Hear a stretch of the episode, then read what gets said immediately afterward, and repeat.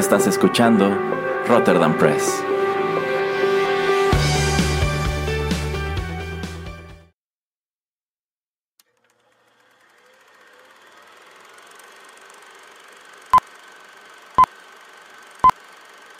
Rotterdam Press presenta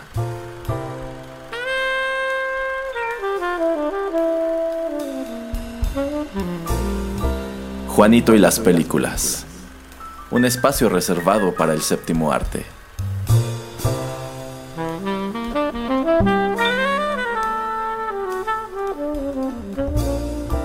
Ocupa tu butaca. Comenzamos.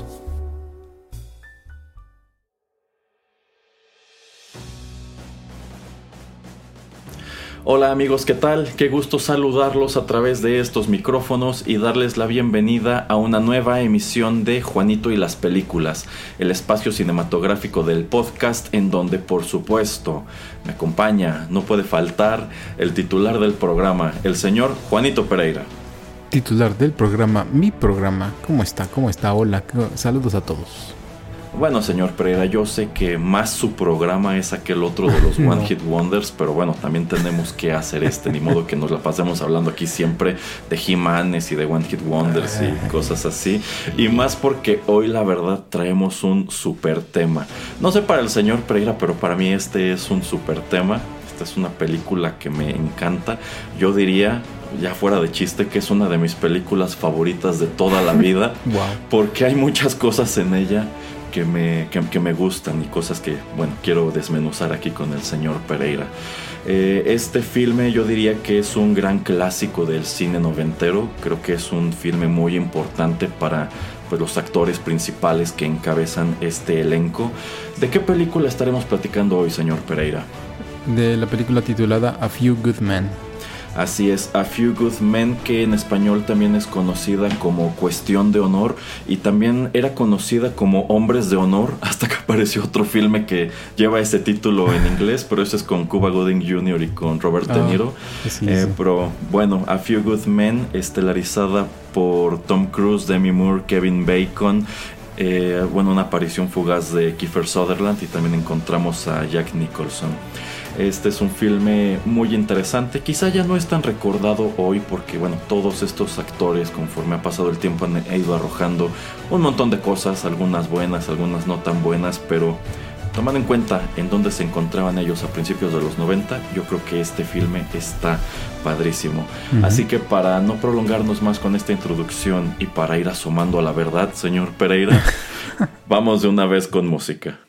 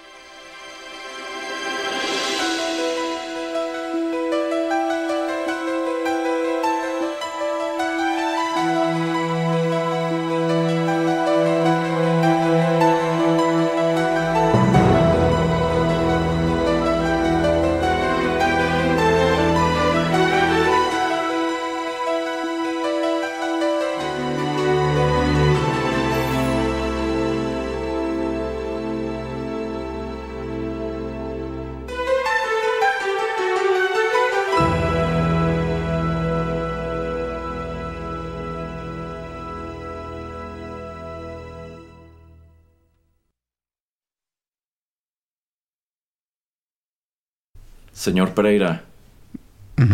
¿usted quiere la verdad? Sí. Bueno, la verdad es que lo que acabamos de escuchar se titula Café. Esto es composición de Mark Sheyman y este, pues no podríamos decir que es el tema principal de la película, pero digamos que reúne un número de motivos que se van, transmit eh, se van repitiendo a través de la misma. En realidad, la banda sonora de este filme no es muy grande, no estoy seguro que en su momento se haya lanzado al mercado como un álbum, pero bueno, eh, lo cierto es que esta película no se caracteriza por tener mucha música, pero la poca que vas encontrando en el transcurso, la verdad está padre. Esto se tituló Café, es composición de Mark Sheyman y forma parte de la banda sonora de A Few Good Men de 1992. Esta cinta fue dirigida por Rob Reiner, quien también produjo la película y está inspirada en una obra de teatro del mismo nombre eh, que se estrenó, bueno, se empezó a presentar en Broadway en 1989. Eh, el autor del guion de dicha obra es Aaron Sorkin, quien también hace el screenplay para esta adaptación. Eh, Aaron Sorkin no era, un, no era una persona muy famosa a finales de los 80, tampoco cuando se estrena esta película, a pesar de que eh, la puesta en escena de A Few Good Men ya empezaba a gozar de cierto éxito. Es mucho más adelante cuando él, sobre todo, comienza a trabajar en el show de eh, The West Wing, que pues se convierte en un personaje muy relevante como escritor de televisión, de cine, etcétera. Entonces digamos que esto es asomar a una faceta muy temprana de su pues de su trabajo como escritor y también es asomar a un temprano ejercicio que decide reunir a un, a un elenco de estrellas. Esta película está encabezada por Tom Cruise, que yo siento que esta faceta entre ochentera y primera mitad de los 90 de Tom Cruise era muy interesante. También encontramos a Demi Moore, a Kevin Bacon, a Jack Nicholson, a Kevin Pollack, a JT Walsh.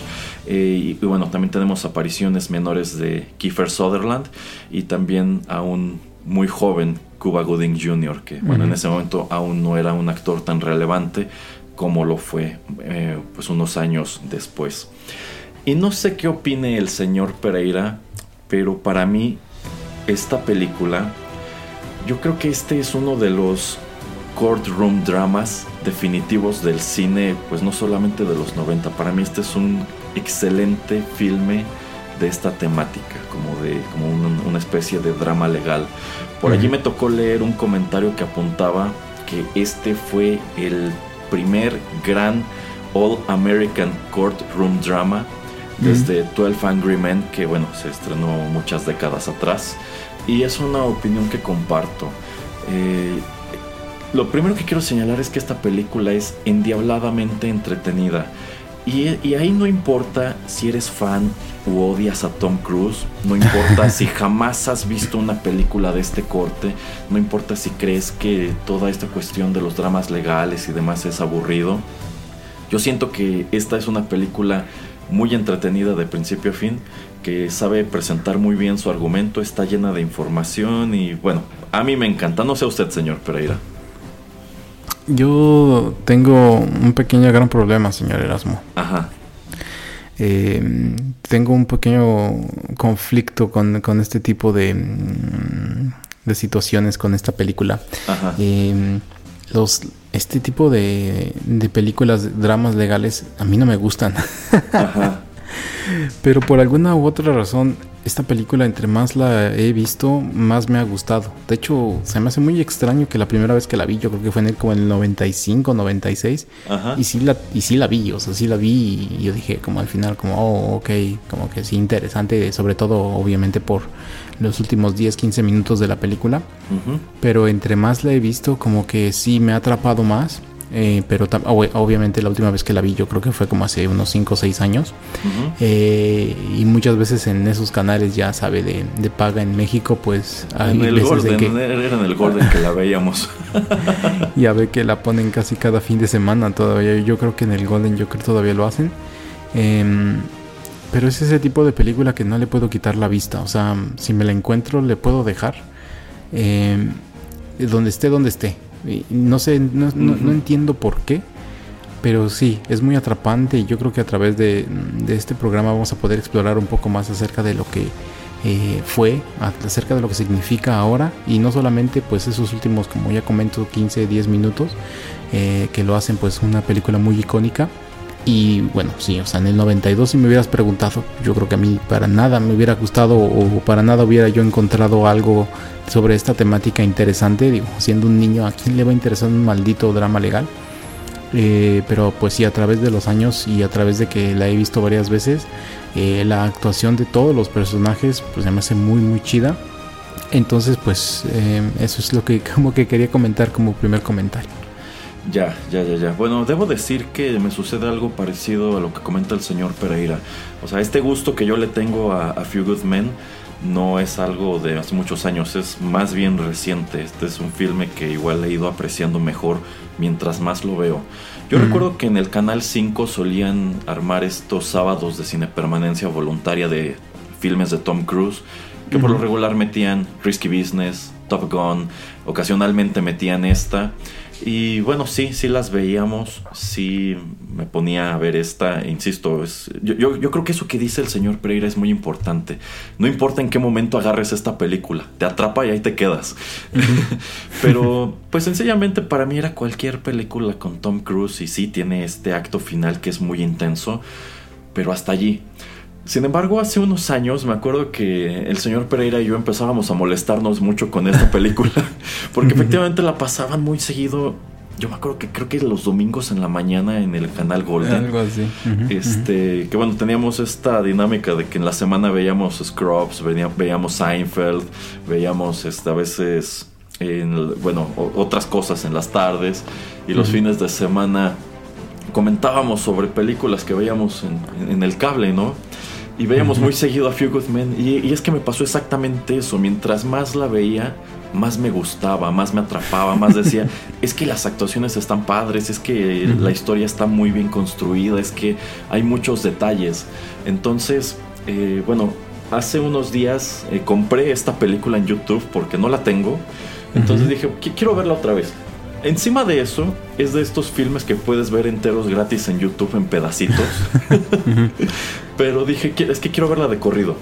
Entonces eh, me la, bueno, dije la voy a rentar, pero vi que estaba a la venta y dije, no, la voy a comprar de una vez porque quiero, quiero verla, quiero verla.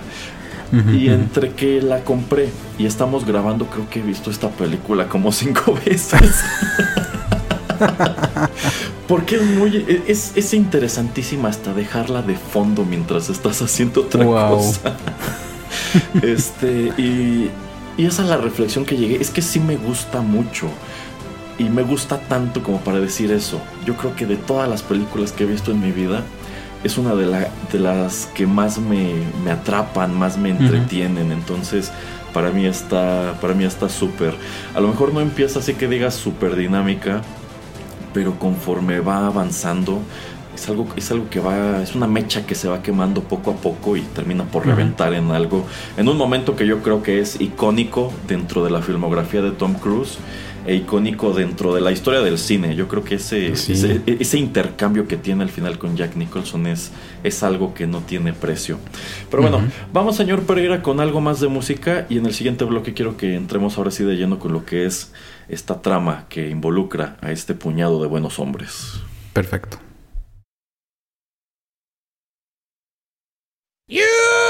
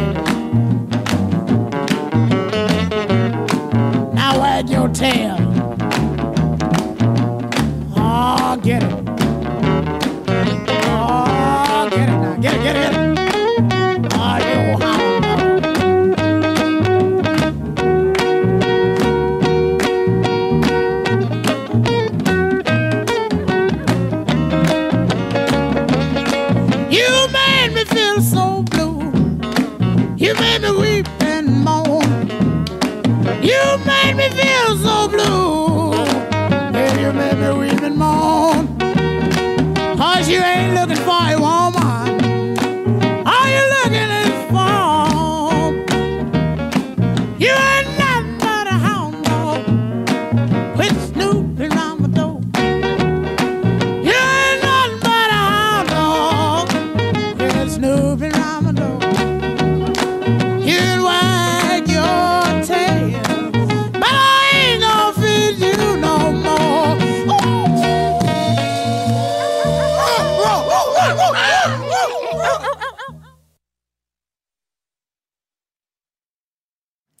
Señor Pereira, Sí. ¿quiere la verdad? Me la merezco. ¿Quiere la verdad? La- la- sí. Bueno, la verdad es que acabamos de Ay, escuchar a Big Mama Thornton con su canción Hound's Dog. Esto forma parte también de la banda sonora de A Few Good Men y aquí ya cambiamos de estilo radicalmente porque bueno, estas composiciones de Mark Shaiman son como que muy dramáticas y elegantes. Y esta es una canción pues más como de como de soul o como de rock sureño, no lo sé, pero bueno, decidí traerla porque en realidad eh, esta es de la, de la poca música popular o de la poca música más allá de la banda sonora que se escucha en este filme que insisto de por sí no tiene mucha música. Y pues se escucha en un momento super X o sea no es como que esté ocurriendo algo muy importante cuando te la encuentras pero ahora que estuve repasándola dije es que en serio, más allá de lo que escribió el compositor, solamente está esta y un fragmento de otra canción que son muy fugaces. Literalmente son cosas que se están escuchando en el radio mientras Tom Cruise maneja Mm. mientras están haciendo algo. Entonces dije, para... En, en- en vista de que la película no tiene mucha música, para colmo es la banda sonora en realidad es como un número de temas que se van repitiendo. Dije, bueno, para no estar escuchando lo mismo, lo mismo, pues necesitamos un poco más de un poco más de variedad. Que hablando de variedad, quiero mandarle un gran saludo a nuestro amigo el archiduque, este, que hace poco estábamos platicando. Eh, bueno, eh, ahora sí vamos a platicar, señor Pereira, de cuál es el, el argumento, de qué va este, este filme tan interesante. Eh, aquí nada más quiero aclarar que, bueno, esta película es la adaptación de una puesta en escena. Aparece tres años después de que la puesta en escena se estrena en Broadway. Eh, y ambos son productos que van realmente de lo mismo. Pero a la hora de que le ofrecen a Aaron Sorkin convertir a Few Good Men en película, eh, toman un número de decisiones con el guion que a él le gustan tanto que de hecho pasan a formar parte de la puesta en escena. Es decir, la versión original de A Few Good Men tenía un número de personajes y ocurrían un número de cosas. Cuando salió la película hay uno que otro cambio que se traslada a la puesta en escena. Y no estoy seguro si esto se sigue montando en Broadway o en algún lugar de Estados Unidos, pero todas las versiones que se empezaron a montar después de la película siguen como tal la historia de la película con los personajes de la película. De modo que en sí ya no se podría ver la que era la versión original. Pero decir de Aaron Sorkin está mucho mejor como quedó aquí a como él la presentó originalmente. Y bueno, al principio de esta historia eh, arranca en la base naval de Guantánamo y encontramos a dos, eh, a dos Marines, a dos eh, soldados, que son Loudon Downey y también Harold Dawson. Y ellos pues están corriendo muy sospechosamente por sus barracas y, e ingresan a la habitación de pues, otro soldado llamado Willy Santiago, pues para aplicarle un, un correctivo y de pronto se le sale esto de las manos y este muchacho Santiago muere. Y de allí cortamos a, a- a una demostración, este, un drill de estos que hacen los Marines con sus, con sus rifles vestidos de gala. Muy espectacular. A mí siempre me han llamado mucho la atención esas, esas exhibiciones.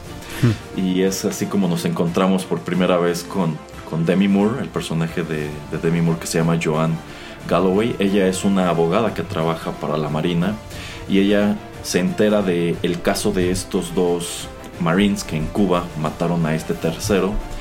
Y bueno, van a enfrentar un proceso, los van a, a juzgar por, pues, por homicidio. Y ella quiere que la nombren pues su, su counselor, ¿no? Ella quiere representarlos durante el proceso. Ella es una... Me, gusta mucho su personaje, como que es una mujer muy segura de sí, una mujer que quiere brillar como abogada, pero se topa con una cuestión, pues yo diría medio lamentable y muy de esa época en cuanto a que no le quieren dar el caso porque, pues porque es mujer, ¿no? Y deciden que en, en su lugar los represente otro abogado que pues en sí, yo, yo no acabo de entender muy bien cómo es esta cuestión de los Jag Corps, porque, bueno, el chico sí tiene como tal eh, un rango, es un oficial de la Marina, pero tengo entendido que él como tal nunca sirvió en la Marina, que es eh, el teniente Daniel Caffey, que es el personaje de Tom Cruise. Y yo creo que también uno de los grandes elementos de esta cinta es la transformación de ese personaje. Porque no sé qué opina el señor Pereira, pero la primera vez que tú asomas a Daniel Caffey es un personaje súper antipático y horrible. Que tú dices, si este es mi héroe de la película, pues la verdad es que yo no querría seguirlo en el transcurso de la misma. Entonces, eh, Daniel Caffey es un abogado, es un abogado joven, es un abogado que eh, pues viene de una familia, bueno, su papá era un abogado también muy importante, y él es famoso al interior de este mundo de los Jag Corps porque todo a lo largo de su trayectoria él se ha caracterizado porque resuelve sus asuntos muy rápido, aceptando, eh, bueno, haciendo tratos con la fiscalía, aceptando plea deals, que es algo que el personaje de Demi Moore, Joan, ve como algo muy malo y ella tiene lo tiene en un muy mal concepto.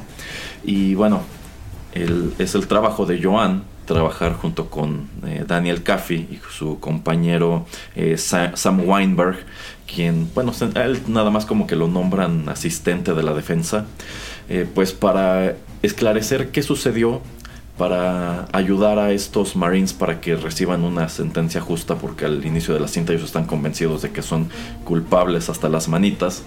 y bueno, esa es una cuestión que podríamos discutir más adelante. Y bueno, la dinámica inicial es esa.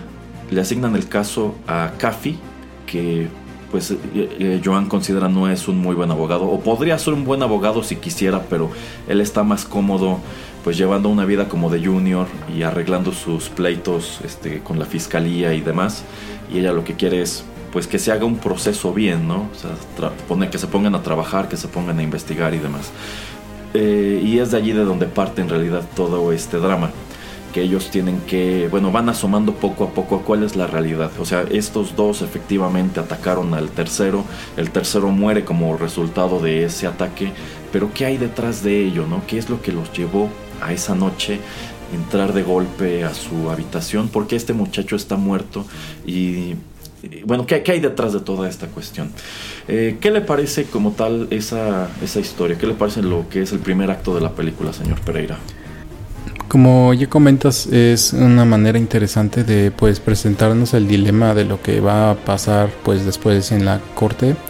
Em, es una manera también interesante pues, de presentarnos a los personajes, sobre todo de Demi Moore y de Tom Cruise, que como ya comentas, sí, Tom Cruise es un patán, es como un slacker, es literalmente un junior. Yo creo que em, si nos podemos especular o podemos em, nos ponemos un poquito a pensar acerca de él, eh, pues yo creo que era alguien que tal vez tuvo presión eh, de su familia al tener que tener un tipo de carrera como de gran reputación, donde pues él pudiera tener así como gran caché también como para cuando fuera a un bar, presentarse a unas chicas y pues que no sé, ligárselas de una manera bastante, eh, digamos, entre comillas, sencilla al presentarse como un abogado, pero pues ya después que eh, vemos la manera en que él se dirige en las cortes y como ya dice Erasmo con las fiscalías, al siempre tratar de tener tratos y no llevar los juicios, eh, bueno, los eh, casos, no quiere llegar a juicio, o sea, sencillamente están acusados de esto, la fiscalía ofrece esto y lo vamos a aceptar y ya, todos nos ahorramos tiempo. Yo puedo regresar a jugar softball. sí, exactamente. entonces, simplemente ya con esto y la manera en que nos presentan al personaje, pues eh, uno se inclina por, em, por Demi Moore, o sea, por todo lo que estamos hablando acerca de la injusticia sexista que existe en contra de ella y pues ese hambre que tiene Demi Moore por tener un proceso debido, como ya estás comentando, esto de tener una investigación acerca de lo que ha pasado. Eh, y bueno, en la contrabalanza vemos como que tal vez al principio de la película uno de los eh, enemigos, entre comillas, eh, en, contra de estos dos soldados que han sido acusados acerca de lo que le sucedió al, a Santiago. Eh, pues podría ser Tom Cruise, ¿no? Entonces también es una manera muy, muy interesante de presentarnos al personaje diciendo, uy, este como que va a ser eh, uno de esos topes, uno de esos obstáculos que tiene que vencer Demi Moore, porque pues no veo de otra manera cómo es que vamos a, saltar al siguiente acto o, a las siguientes escenas, eh, pues siempre estando pues apoyando a Tom Cruise, ¿no? Entonces eso es como muy interesante la manera en que abre la película. Eh, sí, sí, y efectivamente, eh, en un principio, eh, es un obstáculo que Joan tiene que vencer para llevar este asunto a juicio, porque Caffey, eh, la principal diferencia entre ellos al principio de la película, creo yo, es que Caffey no cree en los acusados. Sencillamente, y lo manifiesta más adelante, ¿no? Y también Weinberg, es que eran dos bullies, ¿no? O sea, ve este, solamente porque este otro muchacho era más débil que ellos y no era un marine competente, mira lo que hicieron. En cambio, Joan como que dice, bueno, es que no puede ser una historia tan sencilla, algo tiene que haber detrás de todo esto.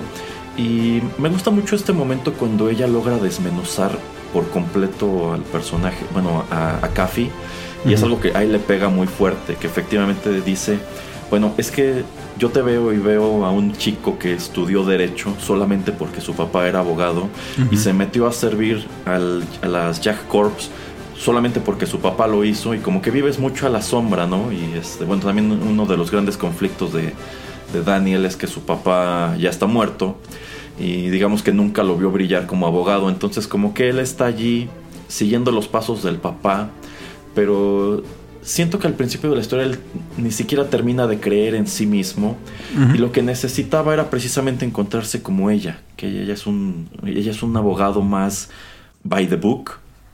Y digamos que de cierta manera esta manera de conducirse al principio donde ella es agresiva con él, lo desenmascara, digamos que esta manera incluso de... Yo, siento que esta parte donde le echa en cara todas sus verdades es incluso una manera de humillarlo, porque él está con sus cuates jugando softball, ¿no? Y se suelta a decirle todas estas cosas. Y yo siento que eso es lo que poco a poco empieza a calarlo, como a decir, pues es que todo lo que me dijo es cierto, ¿no? O sea, soy un cobarde, no quiero ir nunca a juicio, estoy aquí nada más este, tres años en lo que me dan de baja para que después pueda conseguir un buen trabajo y presumir que este, fui abogado de la Marina, etcétera, etcétera. Y poco a poco eso es lo que hace que él se decida a trabajar más como Joan lo quiere. Yo siento que durante muy buena parte de la película él no está del lado de sus, de sus clientes, pero sencillamente como que dice, vale, voy a, voy a hacer esto. Eh, al, principio de la cinta él incluso ya tiene resuelto el caso, o sea, el, bueno, quien va a llevar el caso de la fiscalía que es eh, Kevin Bacon, se llama Jack su personaje, eh, es al parecer un amigo de, de y ellos ya decidieron que le van a dar me parece que seis meses a estos acusados y después los van a, dar de baja de, la Marina. Y Caffey está convencido de que hizo un milagro, ¿no? O sea, estos dos mataron a un chico y la fiscalía les está ofreciendo que únicamente eh, tengan una condena de seis meses y después se vayan a su casa, ¿no? O sea, está todo dar. Solamente un loco no aceptaría esta oferta. Y Joan no quiere, porque Joan dice, es que no, no, se trata nada más de aceptar este, la oferta, ¿no? De entrada ponte a pensar por qué si estos eh, dos hicieron algo tan malo, les estarían ofreciendo una condena tan, tan ligera. Y es de ese modo que poco a poco Caffey va despertando, como que se empieza a poner las pilas y termina por decir, pues vale, vamos a llevar esto a juicio. Solamente un loco lo haría, pero yo elijo ser ese loco. Sí, también creo que, bueno, los soldados también no aceptan, bueno, tú que ya las viste cinco veces como en las últimas semanas, eh, Porque los van a dar de baja...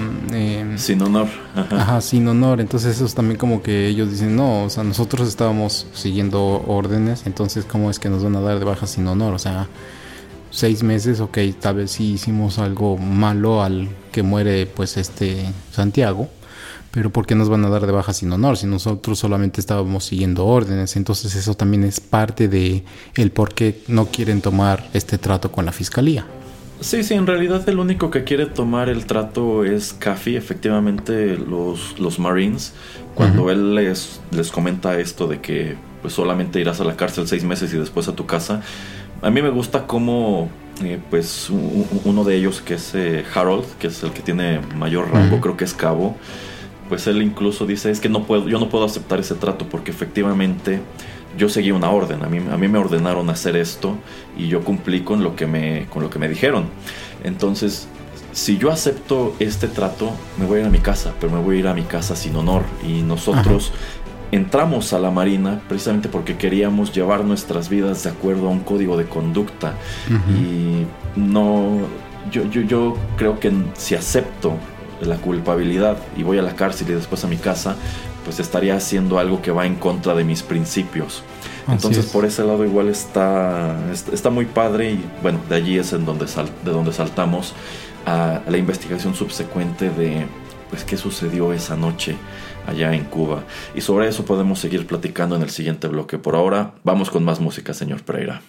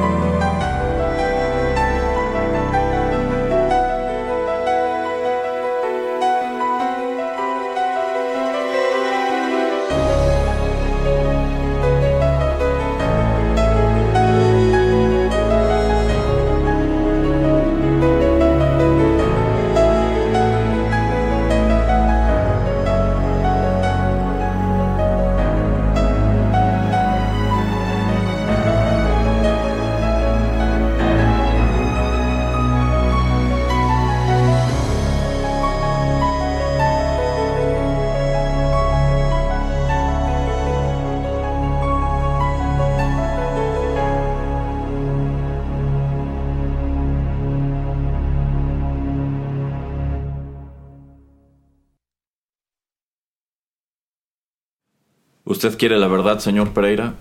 Creo que tengo derecho a ella. Bueno, a lo que tiene derecho es a saber que lo que acabamos de escuchar se titula Facts and Figures y este es otro de los temas que escribió Mark Sheyman para la película. Y si comparan este con el primero que se titula Café al principio del programa dirán, pues sí, la verdad es que pareciera incluso no haber mucha diferencia. Insisto, es algo de lo que yo me percaté ahora que la estuve viendo. Casi no hay música en la película. Todo lo va llevando el diálogo entre los personajes, así como lo haría en un teatro. O sea, para mí sí es muy fácil. Si, si a mí me dices es que hay una obra de teatro inspirada en esto, te digo, claro. Y estoy seguro que se conduce de manera muy similar. Incluso estuve buscando como tal eh, si había grabaciones de la puesta en escena. Ajá. Y no, no encontré como tal una versión, digamos, completa u oficial. Pero encontré algunos fragmentos que asistentes han grabado con sus teléfonos. Sobre todo del final, sobre todo de, de esa, Sí. de, ese, de ese enfrentamiento al final. Y no sé, no sé qué tanto sea que las compañías que montan esto lo quieran hacer parecido a la película. No sé si el diálogo era así originalmente en, la, en el guion. No sé si se transformó de este modo luego de que la película probara ser tan popular. Pero hay muchas partes que siguen a la letra. Así exactamente como lo dicen en la película, lo dicen en, las puestas en escena. Y algo que debo señalar es que no encontré una sola grabación que capturara ese momento al final con la misma intensidad, lo cual es evidencia de que, pues la verdad, lo hicieron bastante bien Tom Cruise y, Jack Nicholson. Pero bueno, eh, regresando a la trama, pues una vez que Caffey decide llevar este asunto a, la corte, es cuando viajan a Cuba. Eh, o creo que ha venido antes, no me acuerdo la verdad, pero este, pero deciden viajar a Cuba para entrevistarse con los superiores de, estos Marines. Y es entonces cuando vemos por primera vez a, Jack Nicholson, que interpreta pues al comandante de la, unidad, que es el coronel Nathan R. Jessup. También encontramos a, a, Kiefer Sutherland, que es, como su achichincle, es el, teniente eh, Kendrick. Y también está JT Walsh como el teniente coronel Andrew Markinson, que bueno, estos tres personajes llevan una dinámica muy, muy curiosa. El de mayor rango, el que está a cargo de toda esta operación, es Jessop. Eh, su segundo al mando es Markinson. Y estos dos hombres tienen personalidades muy chocantes. Al parecer se conocen de mucho tiempo, al parecer nunca se han llevado bien. Y mientras que Jessop es un tipo pues arrogante, déspota y que digamos la clase de persona que quiere que se haga su voluntad. Markinson es una persona más tranquila que probablemente si él tuviera el control las cosas irían muy distinto. Y Kendrick por su parte es como es como esta especie de de persona que sigue a ciegas a su comandante, ¿no? Si Jessop dice que es de noche pero está brillando el sol, yo voy a creer que es de noche, ¿no? Entonces, eh, tanto Caffey como Joan viajan a Cuba para entrevistar, eh, entrevistarse con estos personajes. Eh, van, van, a la escena del crimen, al dormitorio de Santiago en donde, en donde él muere. Lo inspeccionan, platican un rato con, con Jessop y con los otros dos. Y como que empiezan a asomar a la realidad de que al parecer la disciplina es algo muy off the record allá en Guantánamo. Y es en donde comenzamos a asomar a esta cuestión del Code Red, del código rojo. ¿Usted cómo explicaría un código rojo, señor Pereira? Em, digamos que cuando uno de los soldados no sigue las instrucciones a pie de letra o... Tiene un mal desempeño. Ajá, exactamente, no tiene, no, tiene un mal desempeño, no pone el mismo esfuerzo en actividades, en cualquier tipo de actividad física o tal vez algunos tipos de eh, ejercicios militares o etcétera, algo que no vaya mucho con la unidad, que digamos la retrase o que la haga ver un poco mal o que eh, pues pueda como em, retrasarla o hacerla ver como que no es tan eficiente, entonces es cuando un código rojo es aplicado a esta persona. Eh, que básicamente es un pequeño, bueno, entre comillas puede ser un pequeño castigo o algo como entre comillas, eh, como, como para poder espantarlo o para eh, hacer que cambie pues la manera en que está eh, desarrollándose, desempeñándose y que pues se, se ponga las pilas, se ponga más activo y pues trate de em, ahora sí que remar en la misma dirección que todos y al mismo ritmo que todos los otros soldados, ¿no? Entonces más o menos es como lo podría yo describir y es algo pues que de hecho creo que sí existe o sí existía en alguna, alguna rama militar antes y son estos como em, no puedo llamarlos castigos pero sí eh, maneras tratar de, hacer que cambie la, la, manera de comportarse un soldado y también este tipo de acción es em, también eh, tomada por otros colegas, otros soldados. O sea, no es por ningún superior y nadie inferior, sino es por los mismos más o menos de, gente de tu pelotón, de, tu unidad. Son los mismos que administran este tipo de acción. Exacto. Eh, otra película en donde vemos un gran ejemplo de Code Red, aunque creo que allí no lo refieren con ese nombre, es Full Metal Jacket de Stanley Kubrick. Mm, en el primer acto pues encontramos a este soldado Pyle que la verdad es, es muy malo para esto, no te explicas qué está haciendo allí, no tiene disciplina, es muy tragón, está gordo, es flojo, no, no hace Así nada es. bien. Y pues está este otro personaje que es como, como su cuate y deciden, bueno, en vista de que el soldado Pyle no tiene un buen desempeño, tú vas a ayudarlo a que se desempeñe mejor.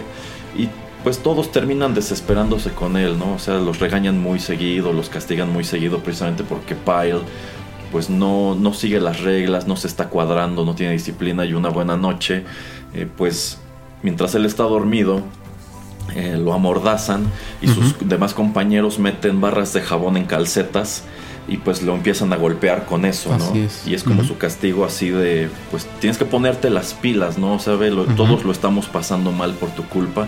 Y después de eso el soldado Pyle se pone las pilas y sucede lo que sucede. Eh, en este caso era algo similar. A la con-. Bueno, eh, Downey y, y- y Dawson Dawson, lo que, ujú. lo que le comentan a Caffey y a Joan es que a ellos les dan la orden de aplicarle un código rojo a Santiago, precisamente porque no era un marín muy, muy apto, no era muy sobresaliente, no, era, no tenía condición física, no era muy disciplinado. Entonces ellos pues lo hacen, bueno, les ordenan que lo hagan para, pues para que igual se ponga, se ponga las pilas, para que eh, sea mejor.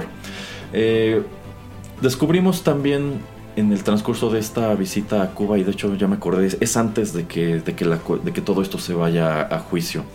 Eh, descubrimos también que Willy, Willy Santiago, quería que lo transfirieran fuera de la base porque él, pues él sentía que no debía estar allí. Él no podía con la disciplina, no podía con este, todas las cuestiones físicas, no, no podía correr. Cuando corría empezaba a sentirse mal, le faltaba el aliento, me parece que por ahí se les había desmayado también. Y al parecer él eh, rompió la cadena de mando. Entonces en lugar de decirle a, a- a Dawson, que era su superior, lo que estaba sucediendo, él se pone a escribir cartas y mandarlas creo que hasta el Congreso y cosas así, diciendo que pues quería que lo sacaran de Guantánamo y a cambio de eso él daría información sobre una ocasión en que Dawson disparó hacia Cuba sin autorización. Entonces eh, los oficiales, Jessop y los demás, lo que manejan es que en realidad jamás hubo tal orden de que le aplicaran a Santiago un Code Red, sino que Dawson toma la decisión porque Santiago iba a exponerlo de que hizo algo ilegal y pues se iba a meter en, aprietos, ¿no? Entonces, eh, al ver que la bolita está rodando, que los acusados dicen una cosa, los oficiales dicen otra, empiezan a descubrir esta cuestión de que Santiago quería salir de la base, de que él sentía que estaba en peligro, etcétera. Pues dicen, "E- e- es por, es por todo esto que tenemos que ir a juicio, tenemos que esclarecer la verdad. Si eh, resolver esto con este trato que nos ofrece Kevin Bacon, pues sería sería dejar las cosas mal, ¿no? O sea, no, no, no, para que haya verdadera justicia, no podemos dejar las cosas allí. Y es todo esto lo que motiva a Caffey a seguir adelante con el proceso. Porque al mismo tiempo le cae el 20 de que, bueno, ya asumía toda esta información, ¿no? Y es una parte en donde él incluso creo que tiene una discusión con, con Joan y se va por su lado y se va a un bar y está escuchando una conversación de un hombre con una mujer, que por cierto ese hombre es precisamente Aaron Sorkin, haciendo un cameo. Y le cae el 20 así de, ¿por qué le darían un caso de este tamaño? Porque de hecho el caso incluso está más allá de... Pues, no, no, no es el tipo de cosa que le dan a Caffey normalmente. Eh, ¿Por qué le darían un caso así a un abogado joven que se caracteriza por hacer tratos con la fiscalía? Ah, probablemente es porque detrás de este caso hay algo apestoso que quieren esconder debajo del tapete, ¿no? Ya es en donde, ya prácticamente de este punto nos vamos directo a todo este proceso.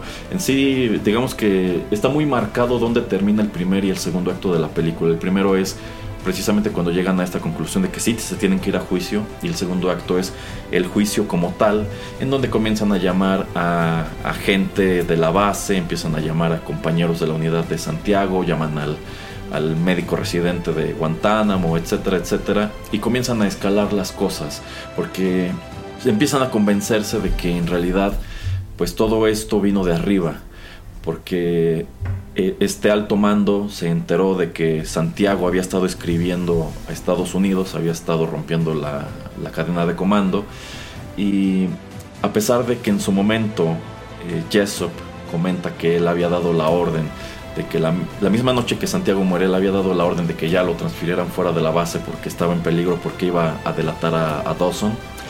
Eh, pues no, no, no, no, no logra salir porque lo matan este, horas después.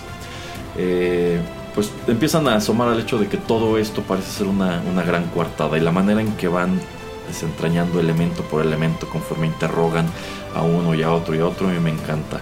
¿A usted qué le parece, señor Pereira? Sí, es como ya dices, interesante la manera en que como que Tom Cruise, bueno, eh, Kiefer, eh, Kaffer, ¿cómo le dijiste? Caffey.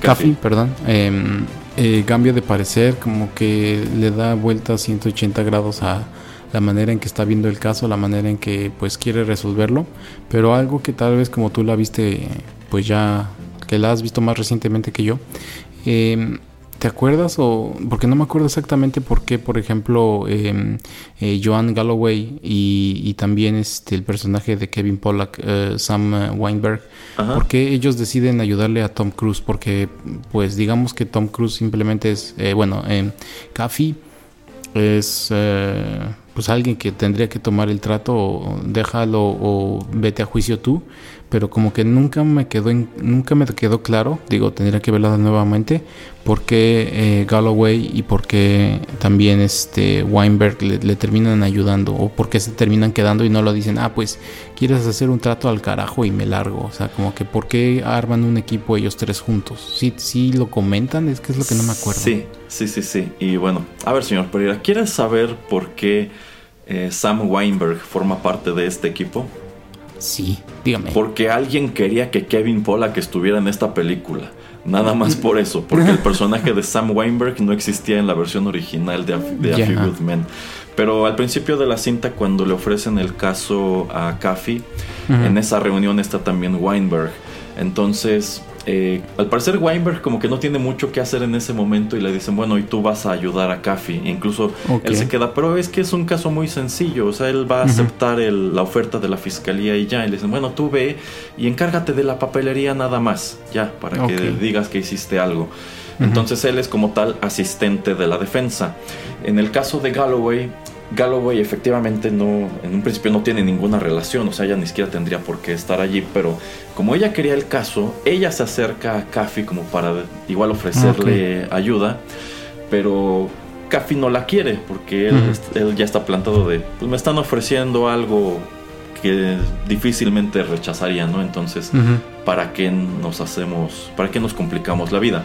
Uh -huh. eh, pero eh, hay una escena en donde Galloway le dice, bueno, ya contactamos este, a los familiares de, de, Dawson, porque bueno, ellos los arrestan y se los llevan a Estados Unidos a que allá enfrenten su proceso. Y este y falta contactar al familiar cercano, al, al, familiar más cercano de Downey, que es su tía Ginny. Uh -huh. Y le dice Joanna a Caffey que si quiere hacerlo él o lo hace, o ella lo puede hacer por él. Y como Caffey es flojo, dice, no, no, tú, tú háblale, no hay ningún problema. Y Joan comienza a comunicarse con la tía Ginny y un día le llega nada más de sorpresa a Caffey, ¿sabes qué? Ahora yo soy la abogada de Downey. Yeah. Porque ya ha estado hablando con la tía Ginny y la tía Ginny mm. dijo, ah, bueno, pues este, siento que te conozco de toda la vida y dijo, bueno, pues ya mejor tú defiéndelo, ¿no? Por eso ella termina sumándose a la defensa porque técnicamente, llegado el juicio, Caffey es solamente el abogado de Dawson y Joan yeah. es el abogado de, de, Downey. Que también me gusta mucho esta otra escena cuando ya va a empezar el proceso, que conocen a la tía Ginny. Y, y, la tía Ginny es una mujer joven y guapa. Y Tom Cruise se imaginaba que era, era una viejita, ¿no? Y uh -huh. hasta se queda, caray, debía hablar con la tía Ginny y yo, ¿no? es precisamente por eso que estos tres eh, terminan conformando el equipo el de equipo. la defensa. Ya, ok. Sí, bueno, entonces ya después de que se conforma, eh, y según yo van un, por lo menos un par de veces a, a, a Cuba a la... No, eh, ser- solo, no, solo van una vez. Y de ¿Una hecho vez? Weinberg no los acompaña porque Weinberg, a diferencia de ellos, eh, tiene familia. Eh, originalmente. Caffey quería ir solo a Cuba, pero Joan insiste en acompañarlo. Ok. Y tienen esta primera entrevista con Jessop.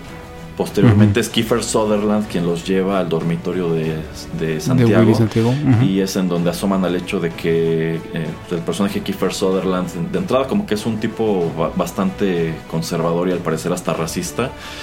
Eh, y como que e- e- es el que les empieza a dar mala espina. Como que a. Kiefer Sutherland no le parece para nada que ellos estén allí haciendo investigación. Y después de eso es cuando se reúnen con Jessop, con Markinson eh, y con, bueno, sigue ahí el personaje de Sutherland para eh, almorzar. Y es, es cuando Caffey le pide a Jessop el itinerario de los vuelos que salieron este, de Guantánamo para los Estados Unidos la noche del asesinato. Pues nada más como parte del registro y es cuando eh, Jack Nicholson empieza a adoptar esta actitud pues más antagónica, ¿no? Porque al principio él se muestra muy servicial y todo, pero durante, la, durante esa conversación él se da cuenta que estos algo se traen, eh, como que como que ya empieza a olérselas que no van a aceptar el plea deal y empieza a portarse más agresivo. Incluso Ujú. tiene por ahí unos comentarios súper misóginos hacia, hacia Demi Moore porque hace esta observación de que como que el que está tratando de llevar el asunto es Caffey, pero Joan lo, como que lo mantiene muy a raya y es en entonces que le cae el 20 de que Joan tiene un rango por encima de él. Él es teniente y ella es este lieutenant commander, no sé si en cómo, cómo sea en español. Y hace este comentario muy inapropiado de que eh, eh, no, hay, no hay nada más sabroso en el mundo que tu, tu superior te haga una felación o algo así. y este, como que eso es, es- parte de lo que también contribuye a que digan, estos están eh, ocultando algo. No sabemos todavía qué, pero algo están, está- algo están ocultando. Todo, todo ocurre dentro de la misma visita a Cuba. Ok, sí, no, lo de la bitácora creo que es porque están pensando que como Willy Santiago al siguiente día, bueno, el día después de lo que le, de la trágica noche donde pues mi- muere, es que iba a ser transferido, entonces pues querían como ver si en verdad había creo un vuelo disponible a X hora, que se supone ajá. es el que iba a tomar. Eh, pues simplemente eso, como para corroborar que sí estaba todo como eh, pues calendarizado y todo que iba a, a- a llevarse a cabo como estaba establecido antes. Eh, y pues sí, eso es cuando ya después de que la viste por lo menos unas un par de veces es que te das cuenta, ah, ok, aquí es porque eh, es el que está cambiando pues su manera de comportarse. Eh, Sí, sí, la verdad la historia no es muy sencilla, es, es un argumento complicado. Sí, siento que es la clase de, de película que tienes que ver varias veces para terminar de entender bien a bien qué es lo que está sucediendo. Incluso de confesar que igual las primeras veces había un número de cosas que no, no entendía por qué están interrogando aquí, por qué están interrogando allá. Ujú. Por ejemplo, Ujú. esa, esa cuestión de la bitácora de los vuelos, eh, igual es un, es un poco enredada y es un elemento que ellos están buscando precisamente por esta cuestión de que según Jessop él ya había dado la orden de que tenían que sacar a Santiago de la base y que lo, lo iban a poner en el primer avión que saliera de Cuba. Entonces ellos lo único que necesitaban confirmar es que efectivamente existía ese vuelo en donde querían regresarlo y Dawson y Downey lo mataron antes de que pudiera subirse a ese vuelo y comienzan a asomar al hecho de que están aferrándose a la bitácora porque la bitácora reseña, bueno, revelará información que contradice por completo toda esta narrativa que ellos les presentaron durante la visita a Cuba. Eh, eh, para mí está, está muy interesante, insisto, no es una historia muy sencilla, sí hay que verla varias veces, pero el hecho de que sea entretenido y que sea incluso en algunos puntos hasta didáctico es algo que ayuda a sacarlo adelante. Bueno, señor Pereira, vamos con otra canción. Muy bien.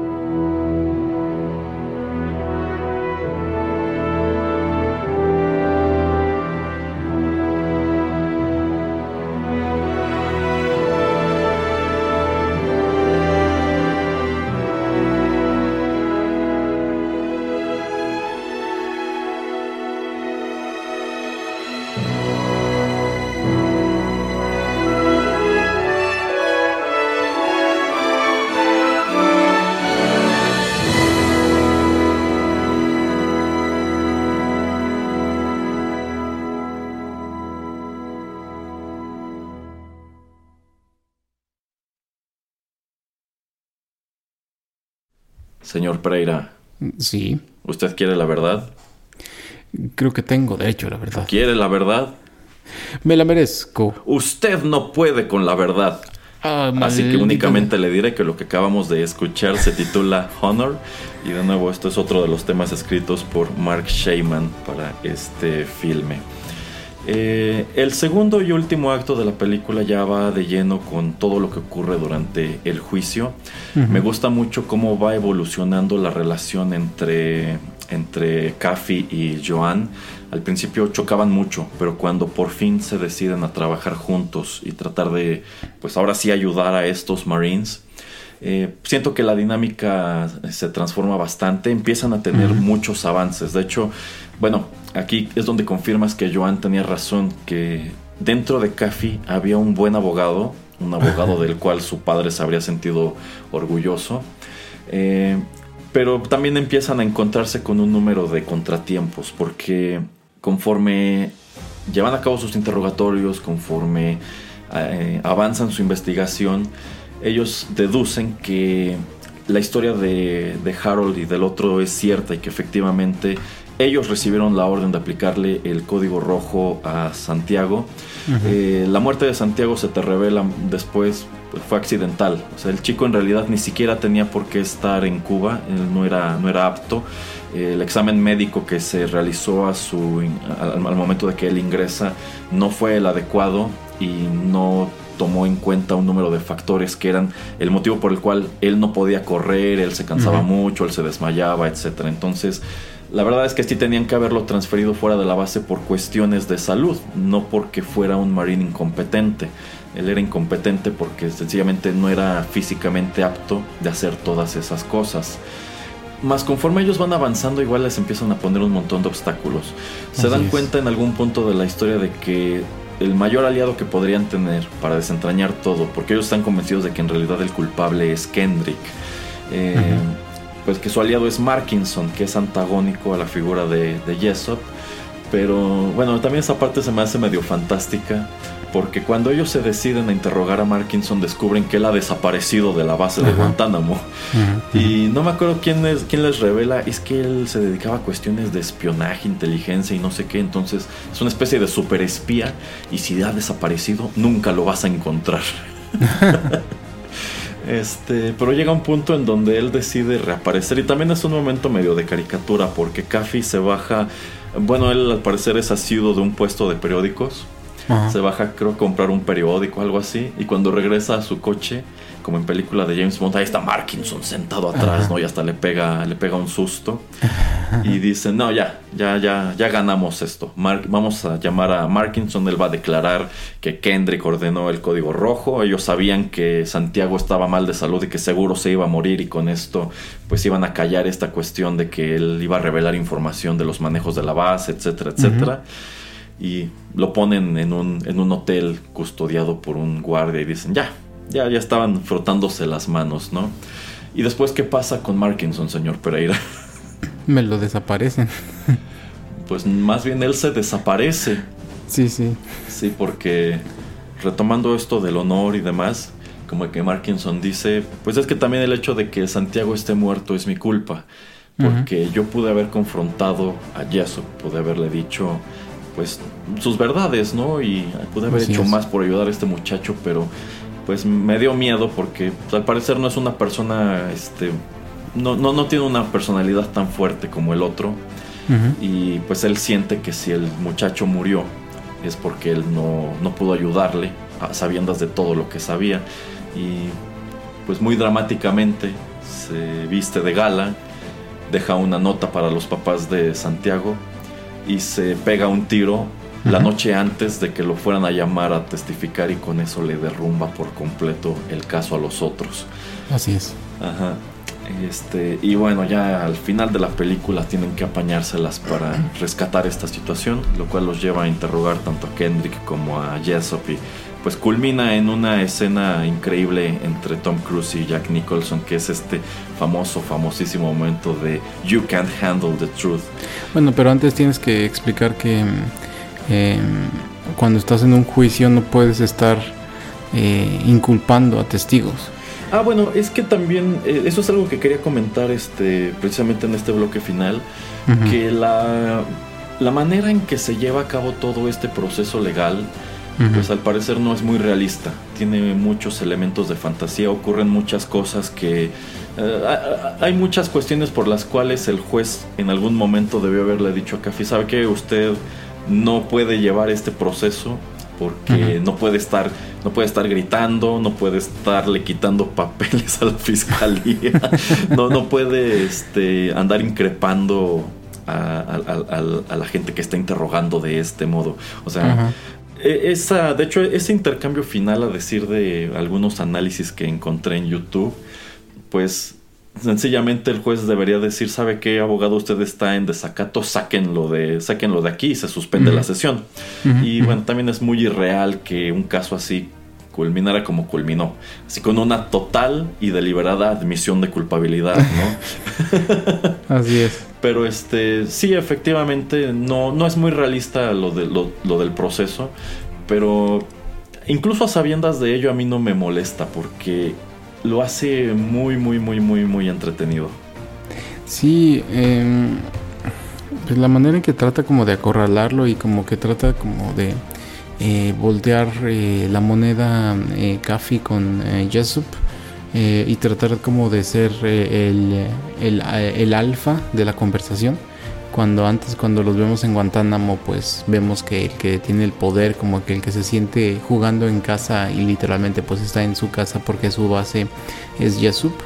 Y bueno ahora aquí en esta corte pues eh, eh, Kafi en verdad tiene que pues tomar este rol de, de ser el, el, que está llevando todo el que eh, pues no va a soltar la rienda y va a tratar pues de mil y un maneras de tratar de acorralar a Jesús pues para que tenga que confesar que fue él el que ordenó el código rojo y que todo lo que está sucediendo y ha, sucedido pues es culpa de él. Entonces eso también me gusta mucho de, este intercambio digo antes de que empiece. Y toda esta hostilidad que pues se maneja entre estos dos personajes y obviamente pues eh, no solamente esta parte que es famosa del, del diálogo sino pues todo el intercambio es, es muy rico, ¿no? O sea, en verdad por eso es tan icónico yo creo. O sea, la parte en que más, que más se recuerda, que más recuerda la, la gente es esa. Lo mismo cuando eh, Darth Vader está peleando con Luke Skywalker en, ah, sí. en, en, en, la segunda película de Star Wars. Eh, yo creo que es, es, lo, mismo, ¿no? O sea, también ahí en, la de El Imperio contraataca, pues toda esa escena y todo ese intercambio es muy interesante, muy icónico, pero nada más nos acordamos de un pequeño instante, ¿no? Entonces, eso es lo que para mí lo hace mucho más relevante y como que pues la ha elevado a ese estatus que ya tiene ahora como de icónica y pues de una gran película. Sí, sí, y bueno, ya nada más para terminar quería comentar con el señor Pereira un puñado de reflexiones que encontré precisamente asomando las opiniones de otras personas en el internet sobre este filme. Una de las que más me topé es el hecho de que esta película decide que no haya un interés romántico entre los personajes de Kaffy y Joan sino que de principio a fin pues se conducen como lo que son dos profesionistas que están haciendo un trabajo y ya. ¿A usted le hubiera gustado, señor Pereira, que eventualmente hubieran metido como tal un interés romántico entre estos dos? No, y qué bueno que lo comentas porque eh, no quería dejar de terminar el programa sin comentarlo. Eh, obviamente, pues siendo muy jóvenes y tan icónicos eh, como pues sex symbols los dos en ese entonces, creo que tenían como 30 años los dos.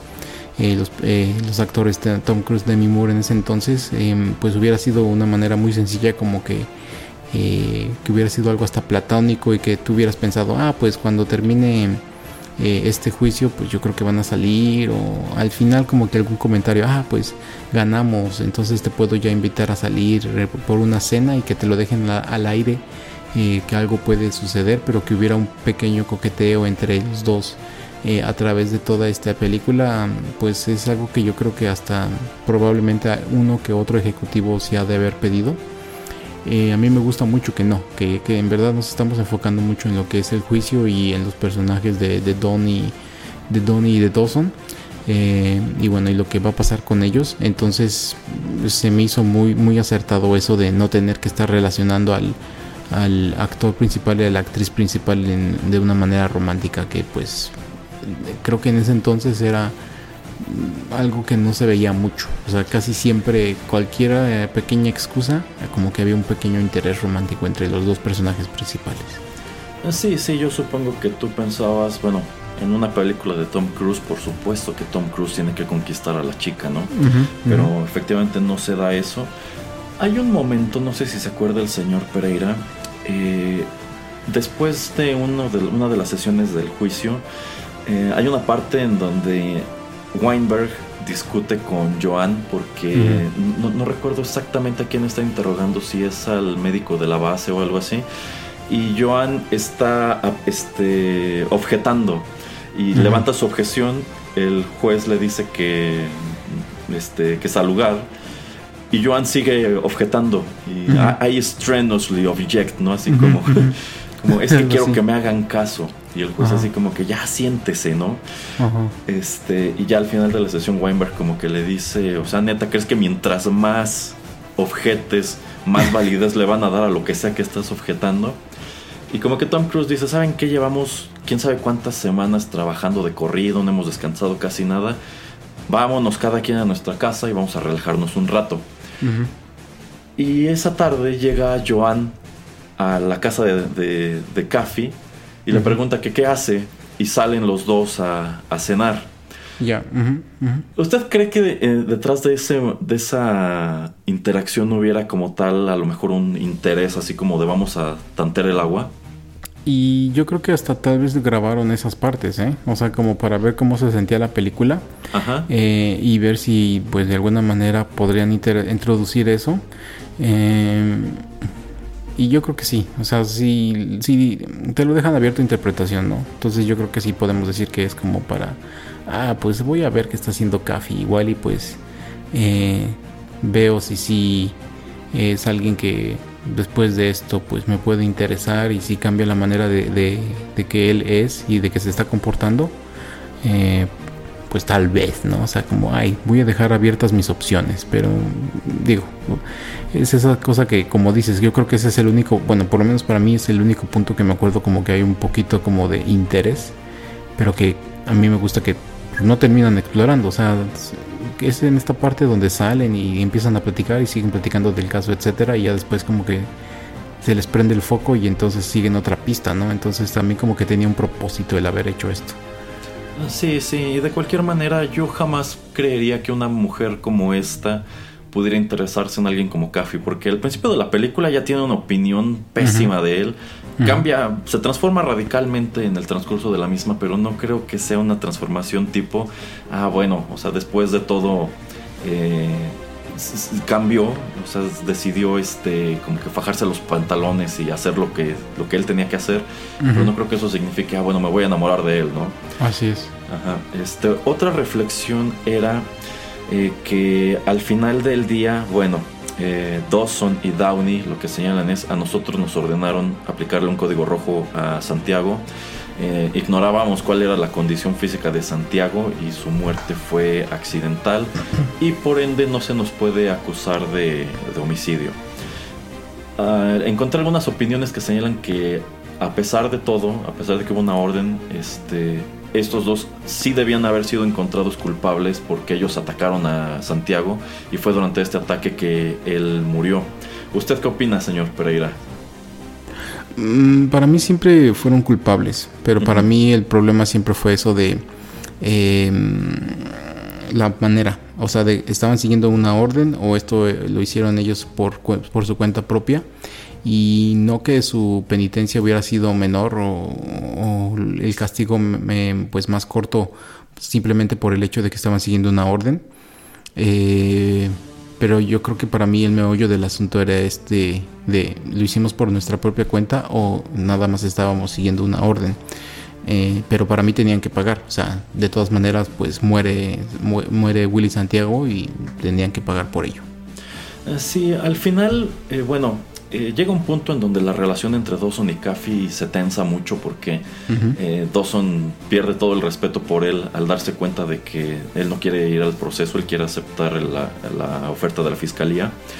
Y al final como que se reconcilia, ¿no? Y Dawson dice, bueno, eh, después de todo, este, este hombre Caffey sí tiene honor, ¿no? Y cuando dan el, el veredicto final, eh, bueno, deciden no imputarles los cargos por la muerte de Santiago, pero al final del día sí los dan de baja sin honor de la Marina. Y Downey se escandaliza mucho, así de es que ¿por qué nos están haciendo esto? Nosotros ya, ya se demostró que únicamente estábamos siguiendo órdenes, Así es. no hicimos nada malo. Y Harold tiene esta última reflexión, es que sí hicimos algo malo, o sea, nuestro deber era defender a los que no podían defenderse. Y nosotros debimos haber estado allí para defender a, a A Santiago, Willy. ¿no? A Willy. Ujú. Pero pues es que no tiene mucho sentido porque a fin de cuentas se supone que ellos no podían ignorar la orden. O sea, incluso si estos dos sabían que Santiago tenía deficiencias físicas y no estaba bien de salud, pues no es co- mm, si Kendrick o Jessup les dieron la orden de este, llevar a cabo el código rojo, pues no creo que pudieran haberle dicho, no, es que como cree el pobre muchacho está enfermo y si hacemos esto igual y se nos muere, ¿no? Exacto. Sencillamente ellos tenían que hacer lo que se les eh. Ordenaba. Entonces, yo creo que el veredicto al final está bien. La responsabilidad fue de, pues, de los altos mandos que dieron la, la orden. Eh, leí también una opinión de que quizá después se los podía juzgar por la vía civil, pero creo que esto tampoco procede porque como lo hicieron estando en activo, pues su proceso tenía que ser así, dentro de, Así es. dentro de la Marina. una corte, de una corte naval. Ajá, exacto. O sea, si esto hubiera ocurrido en otras circunstancias, probablemente sí los hubieran encontrado culpables y todo.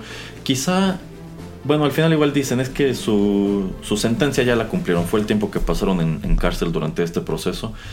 Yo quizá les habría fincado todavía esos seis meses que les ofrecían en un principio y de todos modos que los, que los dieran de baja. Y ya la última reflexión que quería comentar con usted tiene que ver precisamente con el personaje de Jessop.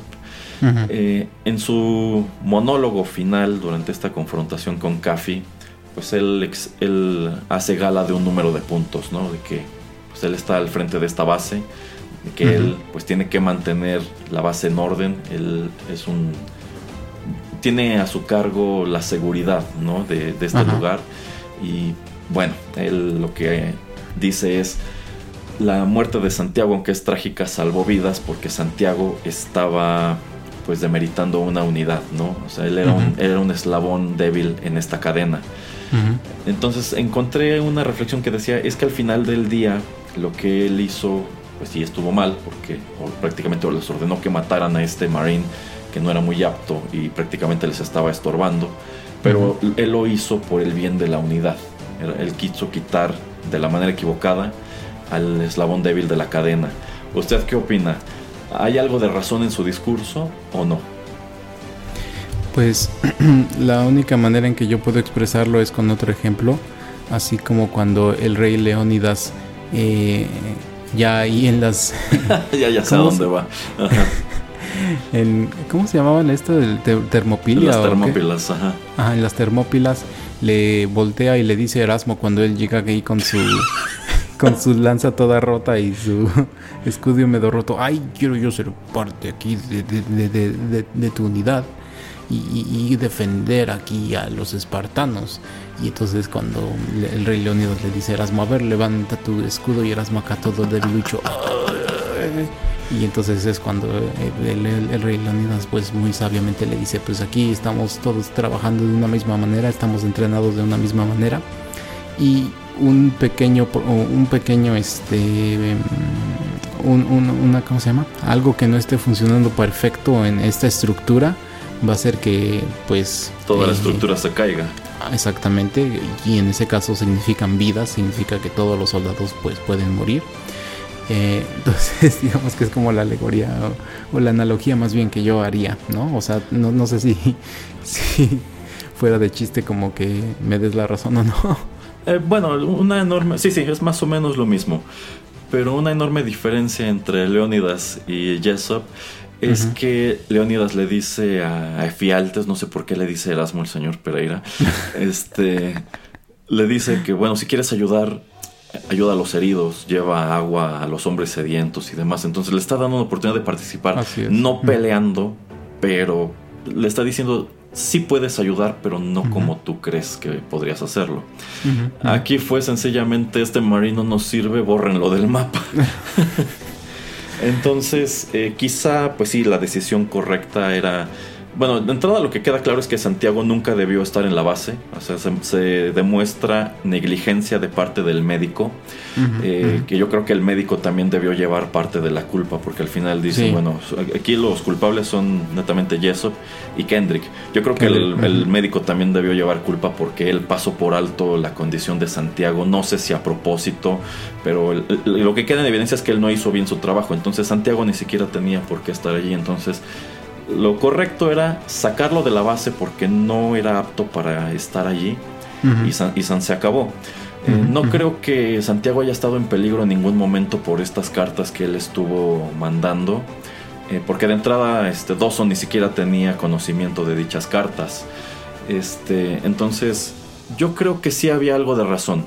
No podemos tener un elemento tan débil dentro de nuestra estructura pero aquí el crimen radica en cuanto a que mi manera de solucionar esto era pues eliminarlo de lleno porque hay ah, bueno porque no me convenía tenerlo en vista de que ya estaba abriendo la boca de que según él tenía información de la base y nos iba a evidenciar y que ah, ah, habían disparado a Cuba y nunca hubo una sanción para este chico que lo hizo etcétera etcétera. Entonces pues sí yo creo que debe haber una cadena de mando, yo creo que debe haber una cierta disciplina. En este caso, pues sí, también era más importante, como él señala en algún momento durante este, las conversaciones con Kendrick y el otro, es que si lo sacamos de la base como él está solicitando, ya cualquiera que no le parezca algo va a empezar a, escribir, va a empezar a mandar cartas para que lo saquen de la base. Entonces, dice, vamos a, entrenarlo, vamos a tenerle paciencia y vamos a ayudarle. Yo creo que esa habría sido otra buena decisión. ¿Sabes qué? ¿Por qué te estás atrasando? ¿Por qué no puedes correr? Y a lo mejor así asomamos, ah, es que está mal de salud, ¿no? Pero pues de nuevo, esto es manchar a su médico de la base. Entonces, eh, hay mil maneras en que pudieron haber manejado mejor la situación de Santiago. Yo creo que sí hay algo de razón en el discurso. Lo que no tiene nada de razón es que, pues, sencillamente toman la decisión de no nos sirve, está amenazando con abrir la boca, pues mátalo. Sí, la ejecución de eh, la manera en que están pensando y pues cómo lo consideran algo tan sagrado esta unidad y pues esta unión o la manera en que todos tienen que trabajar como un pequeño engrane de que pues si uno se avería básicamente toda la maquinaria pues se descompone entonces es mejor quitar este pequeño engrane a, que dejarlo ahí y pues eh, como estás diciendo, otros pequeños engranes también dejen de funcionar o también traten de cambiar las cosas, la, manera en que pues eh, las cosas tienen que ser, los procesos, los protocolos, etcétera. Entonces se presta mucho a la conversación, la verdad, de todas las decisiones, pero sí, o sea, como que al final lo que termina pasando, pues sí, es la, decisión más incorrecta. Pero bueno, ya para concluir, no sé si usted tenga algo más que decir sobre esta película, algo, algo dentro de ella que no le guste, por ejemplo. Eh, pues como tiene, como te digo, como unos 5 o 6 años que no la veo, la verdad no, no me acuerdo mucho, pero pues ya como comentaba en el primer bloque, en el bloque inicial, de que pues es una película que me atrapa, que donde la, eh, la vea en la televisión pues le dejo.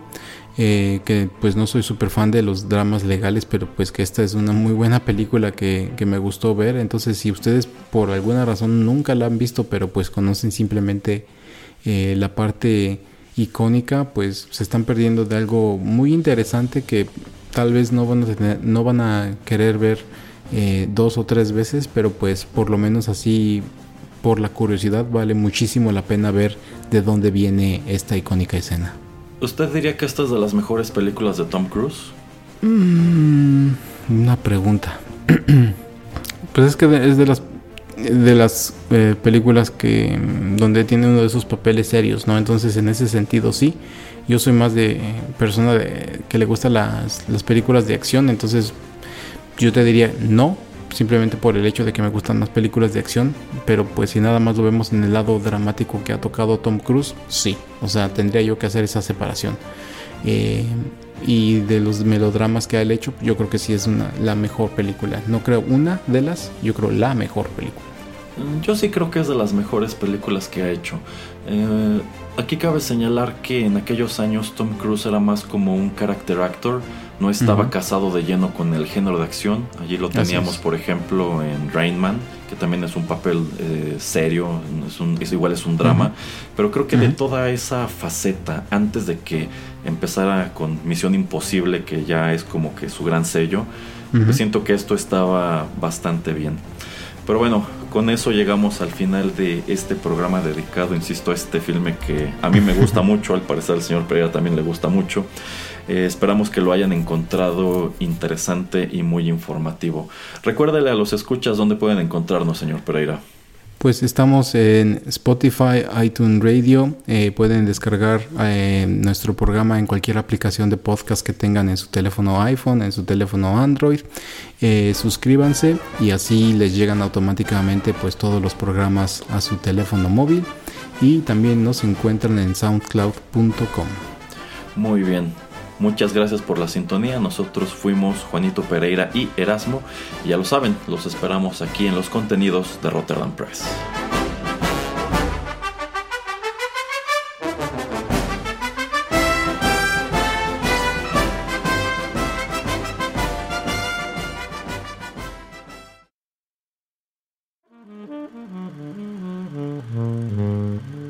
Juanito y las películas llegó a su fin.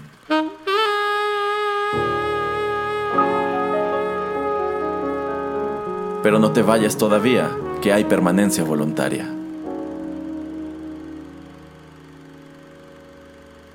Quédate con nosotros en Rotterdam Press.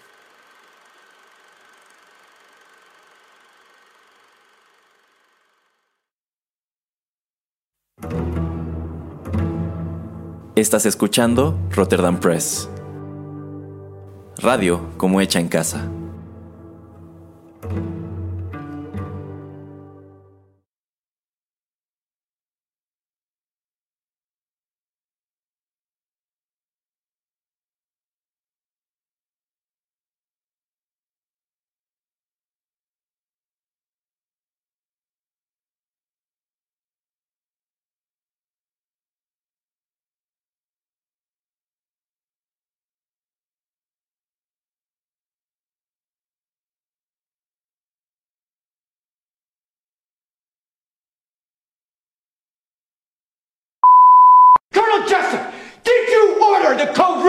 You don't have to answer that question. I'll answer the question.